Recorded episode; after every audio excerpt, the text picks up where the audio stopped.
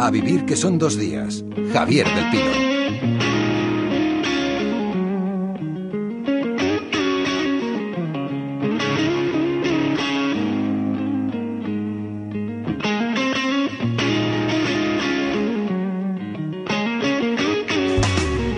Ya por fin se puede ver moverse al astronauta Neil Armstrong, mover un pie. Está tocando la superficie de la Luna en este momento, está probando si la superficie de la Luna es compacta. Es la culminación de una hazaña histórica. Ladies and gentlemen, the President of the United States has been the victim of an assassination. I have asked for this radio and television time tonight for the purpose of announcing that we today have concluded an agreement to end the war and bring peace with honor in Vietnam. El mundo de Mrs. Dibble, una crónica para Radio Segovia desde Nueva York. Los Estados Unidos constituyen, como todo el mundo sabe, un ejemplo de concepción de nuevo Estado de gran tamaño y de gran poder, solamente posible en el momento Escuchábamos a Cirilo Rodríguez en sus crónicas para Radio Segovia sobre la vida cotidiana en Norteamérica y narrando los acontecimientos más importantes de la segunda mitad del siglo XX como corresponsal en Nueva York para Radio Nacional. El asesinato de Robert Kennedy, la llegada del hombre a la luna, el final de la guerra de Vietnam. Gervasio Sánchez, buenos días. Hola, buenos días. Cirilo era el ejemplo perfecto de un periodista hecho a sí mismo, ¿no? Pues la verdad es que escucharlo ahora, cómo narraba la llegada del hombre a luna, que parecía que estaba narrando un partido de fútbol hace tantos años, muestra claramente a, un periodista de otra, de otra galaxia, ¿no? Yo creo que que el periodismo eh, hecho a sí mismo como, con personajes como, como Cirilo creo que ha sido parte de la huella mm, más importante de, de, nuestro periodismo en este, en este país. Alfredo Matesanz es subdirector de Radio Segovia. Hola Alfredo, ¿cómo estás? Hola Javier, ¿qué tal? Eh, tan hecho a sí mismo Cirilo que antes de ser periodista era recepcionista en un hotel. Sí, en el Hotel Sirenas, un hotel con mucha solera, aquí en la capital, en la Plaza de las Sirenas, donde está la estatua de Juan Bravo, y él venía, después del turno, venía a la radio por la noche, ahí practicó el inglés, ahí conoció un matrimonio que después le llevó a Siracusa. Y, y, sí, fue una persona que, bueno, pues tenía, eh, tenía mucha ternura en el lenguaje escrito, era un poeta, era un poeta de la palabra. En su honor se conceden desde hace 29 años los premios Cirilo Rodríguez, que reconocen el trabajo de enviados especiales y corresponsales de medios españoles en el extranjero. Eh, Alfredo, como presidente del jurado de estos premios, te toca presentarnos a los finalistas y al ganador de este año. Son premios que se han concedido hace solamente un par de días, el viernes por la noche. Así es, quiero recordar a los oyentes que tú mismo eres premio Cirilo, Javier, en el año 2006. Conoces bien este. 2008, no me pongas tantos años. Do, 2008, 2008. Bien, eh, comienzo por los finalistas, si te parece, están aquí a mi lado. Griselda Pastor, corresponsal de la cadena SER en Bruselas. De Griselda Pastor destaca su capacidad para explicar la Europa de la Unión y hacerla comprensible para todos de una forma sencilla, accesible, pero también, Javier, con hondura y con rigor. Son decisiones, en definitiva, que nos afectan a todos. Como corresponsal de la SER en Bruselas, 15 años, se mueve por los 27 países de la Unión. Dicen quienes la conocen que tiene una enorme capacidad de trabajo y que siempre tiene la mano tendida a sus compañeros. Confiesa que sabía poco de economía cuando llegó, pero ahora todos reconocen que es una auténtica experta. Eh, junto a ella está eh, Mar Marginedas, enviado especial a zonas de conflicto del periódico de Cataluña. Tres características avalan su trayectoria. La primera es la valentía que demostró ya en los 90 en Argelia, donde aprendió a moverse en condiciones mm, terribles, muy adversas. La segunda es capaz de llegar al lugar donde ocurren las cosas, se empeña en llegar allí. La tercera, su capacidad para cuestionarse las versiones oficiales. Ese ojo crítico siempre le acompaña, ha cubierto las guerras en Chechenia, Irak, Pakistán, Líbano, Sudán y recientemente Siria. En el libro Periodismo en el campo de batalla relata su experiencia de 15 años en estos conflictos armados tras los rastros de la yihad. Y he dejado para el final a la ganadora de esta edición, Mónica Bernabé, corresponsal en Afganistán del mundo. Comenzó a viajar a Afganistán camuflada bajo un burka, era el año 2000, durante el régimen talibán. Pasó largas temporadas allí hasta que en 2007 se quedó como freelance. Es la única periodista que informa regularmente desde las diferentes provincias afganas, empotrada con las tropas estadounidenses, británicas y también ahora, sobre todo ahora, es más fácil para ella las españolas. Las suyas son crónicas de la vida cotidiana y especialmente, Javier, de la situación de la mujer, como la crónica de la única profesora de autoescuela en Kabul. Está muy implicada, muy implicada en la defensa de los derechos humanos y de ayuda a las mujeres afganas. En 2012 publicó el libro Afganistán, crónica de una ficción.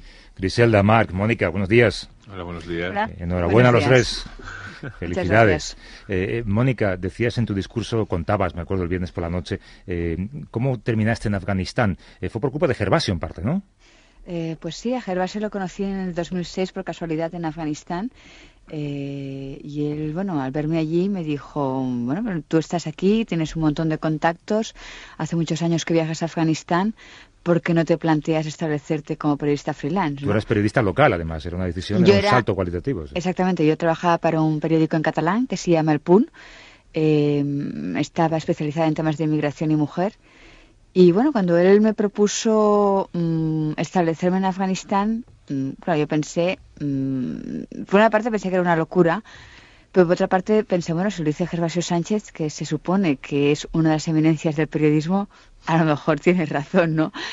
Eh, a partir de eso le empecé a dar vueltas. Yo, después de estar en Afganistán, eso fue en octubre del 2006, regresé y en julio del 2007 después de darle muchas y muchas vueltas, decidí dejar mi trabajo con nómina, que entonces sí que era, estaba contratada, estaba en plantilla, dejar mi trabajo en Barcelona y probar suerte en, Afganistán, ¿no? Mm, por suerte las cosas me han salido, me han salido muy bien.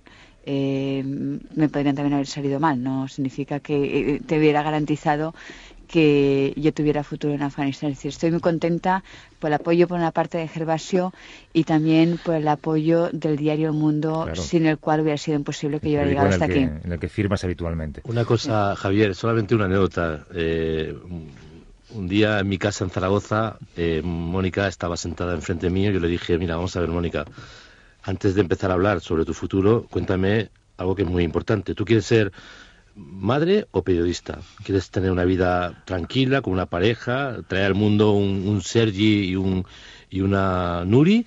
¿O quieres tener una vida como periodista en Afganistán? Porque las dos cosas son incompatibles. madre o periodista de guerra es lo que sería incompatible. Periodista y madre se puede ser. Sí, sí, evidente no. Pero si Afganistán, eh, ser corresponsal en Afganistán permanentemente, estar allí de nueve a diez meses cada año y al mismo tiempo tener una vida familiar, yo lo veo imposible. Si eres un hombre, quizás. Si eres una mujer, lo veo muy difícil. Intento tener mucho que decirle. Entonces me acuerdo que ella me miró y me dijo, bueno, pues vamos a ver, me voy a Afganistán. ¿Cómo lo hago? ¿no? Y así un poco empezó pues esta trayectoria que para mí es una de las trayectorias más sorprendentes del periodismo español. Eh, dinos qué, hace que el trabajo de corresponsales como Griselda, como Marco, como Mónica eh, destaque sobre el de los demás. Bueno, yo, yo creo que eh, este año ha sido mm, para mí muy emocionante tener tres periodistas tan humildes y al mismo tiempo tan tres periodistas que siempre han, han huido del protagonismo. A veces los periodistas hablan más de lo que les pasa a ellos que lo que pasa sobre el terreno.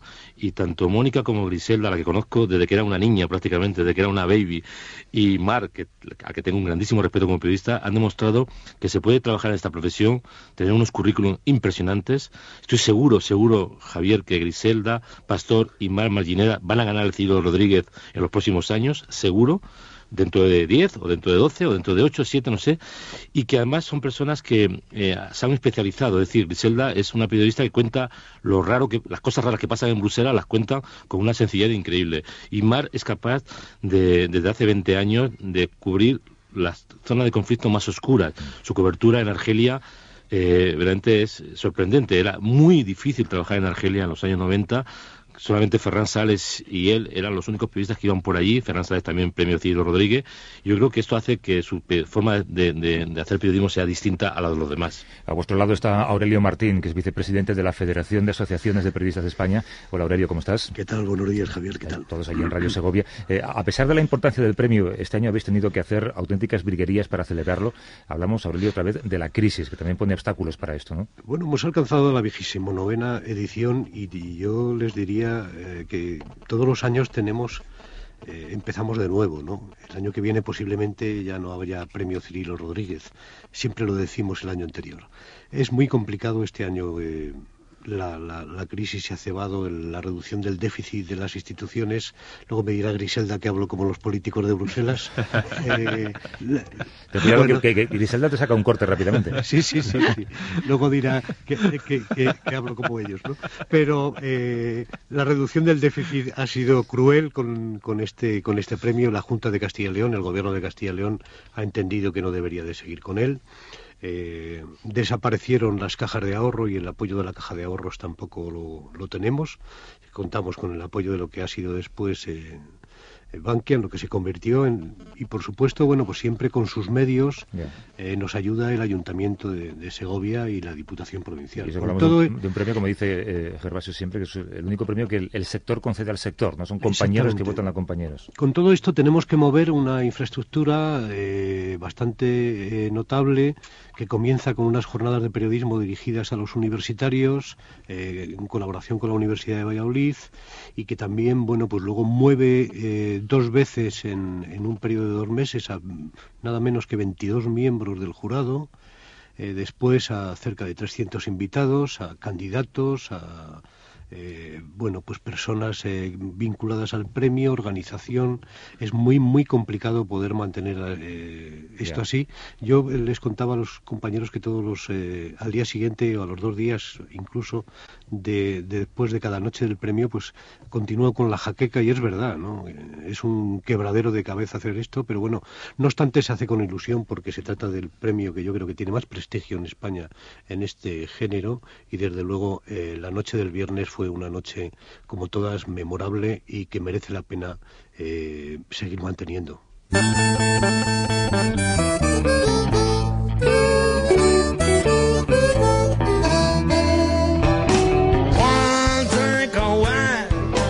Bruselas, Túnez, Libia, Siria, Afganistán, Darfur, Irak, son algunos de los lugares eh, de los que hemos tenido noticias eh, gracias a vosotros, eh, Mónica, Griselda, Marc.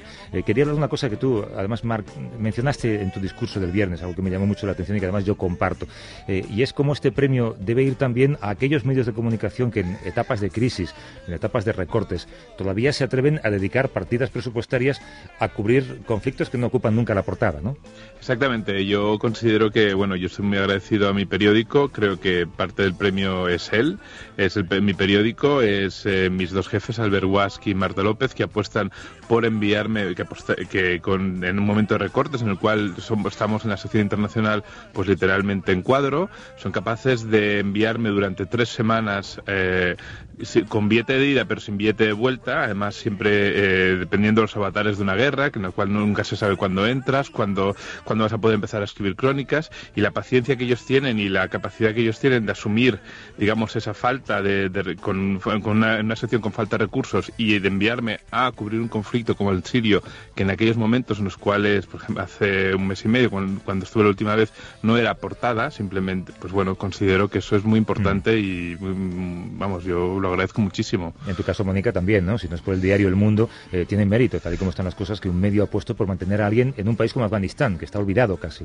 Eh, pues sí, la verdad es que, mm, aunque Afganistán no esté en, sea tema de, primeros titulares, eh, no sea tema de actualidad, yo continúo publicando historias eh, en el mundo, ¿no? Sea de la vida cotidiana, sea de la situación en el país, situación general o, el conflicto propiamente dicho, ¿no? Eh, siempre me han dado cancha, que yo digo, eh, y han confiado en mi trabajo y sin, y sin ese apoyo sería imposible pues continuar adelante. En tu caso, Griselda, es una corresponsabilidad extraordinariamente compleja porque lo que cuentas hay que simplificarlo y eso siempre es mucho trabajo, ¿no? Sí, yo creo que la veis más compleja desde fuera que una vez estás allí, ¿no? Yo creo que es una corresponsabilidad clave, es muy importante. En Bruselas se están tomando decisiones que están marcando la vida de mucha gente. Y, y en fin, a mí no me parece complicada, no porque lleve allí mucho tiempo, sino justamente por eso, porque creo que lo que pasa es tan importante que las horas invertidas se me van sin, sin ni enterarme, ¿no? por intentar entender y, por intentar explicarlo. Y, tú además, Griselda, estás casi permanentemente entrando en la sede. Hay días que entras en todos los programas, incluso los programas... No, no, es, increíble, porque tiene un formato de, de, eso que te obliga a trabajar todo el día, de la mañana hasta la noche. Tienes la desgracia de que hay reuniones de madrugada, de madrugada. claro. En el caso de quienes cubrís eh, conflictos bélicos, yo creo que os enfrentáis a un enemigo que es nuevo. Es eh, no solamente el enemigo de los, vídeos en YouTube, las menciones en Twitter, sino de aquellos que piensan que eso es periodismo, ¿no? Eh, Marc, ¿tú no crees que, hay un valor añadido de estar allí, de hacer crónicas, de hacer reportajes, de hablar de gente, de personas? Yo creo que es fundamental. Primero porque informar viene del verbo, eso me lo enseñado en la universidad, informar viene del verbo formar y quiere decir educar o preparar intelectualmente a alguien. Evidentemente, y no se puede informar, no se puede formar si no se transmiten datos y información contrastada. Un vídeo en YouTube, eh, unas fotografías eh, que aparecen por internet no son datos contrastados, con lo cual eh, no es información. Te puede, digamos, orientar, pero, pero yo no creo que se pueda llamar eso información. Y yo creo que además, o sea, el hecho de enviarnos a, de, de, de enviarnos a los lugares de conflicto, somos capaces, digamos, o sea, cuando, cuando un medio envía a un, a un periodista a un lugar de conflicto, es capaz de esos 94.000 muertos, ese muertos, esa cifra que ya, digamos, el lector eh, acoge con absoluta indiferencia, convertirlo en un ser humano con carne y huesos y transmitir eh, las verdaderas dimensiones del drama humano que está viviendo y, con lo tanto, conseguir eh, movilizar la opinión pública y provocar una reacción para detener ese conflicto, ¿no? Mónica. pues sí, yo de hecho estaría de acuerdo con, con Mar, ¿no? información sobre Siria yo creo que, que nos llega mucha por, por diferentes vías, ¿no? Pero yo cuando me leo la información de Siria eh, me cuesta encontrar reportajes que realmente me lleguen. Y me llegan los reportajes de que se nota que el periodista está sobre el terreno y está explicando lo que está ocurriendo y lo que está viendo. ¿no?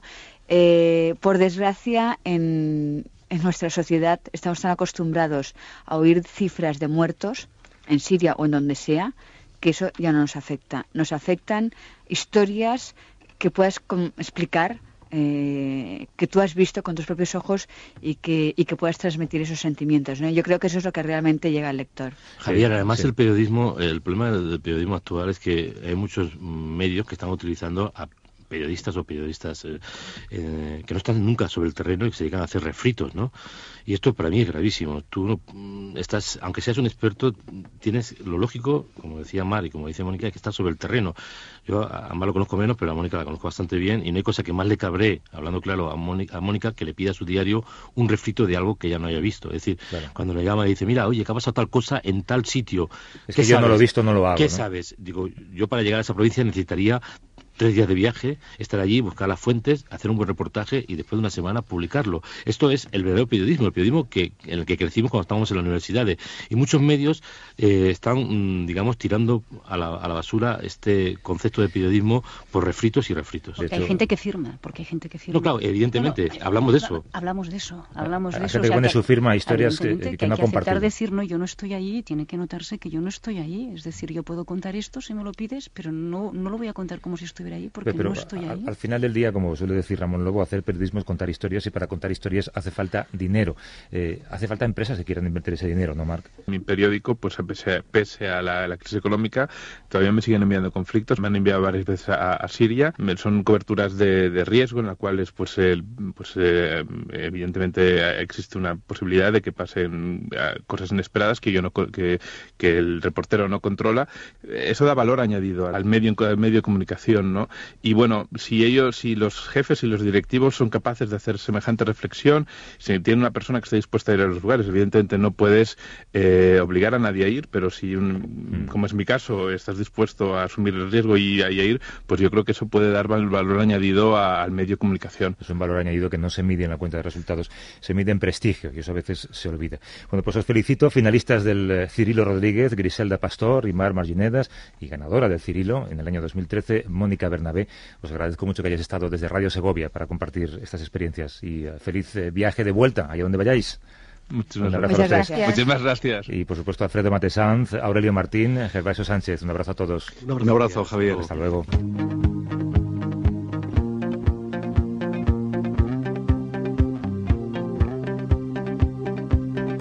Sobre la pasión por contar buenas historias, en este caso historias de mujeres. Nos habla hoy el profesor Miguel Ángel Jimeno en su blog sonoro La Buena Prensa. No creo que no debas hacer nada que no sea tu pasión. Enorme Nigel Holmes, uno de los mejores infografistas de la historia.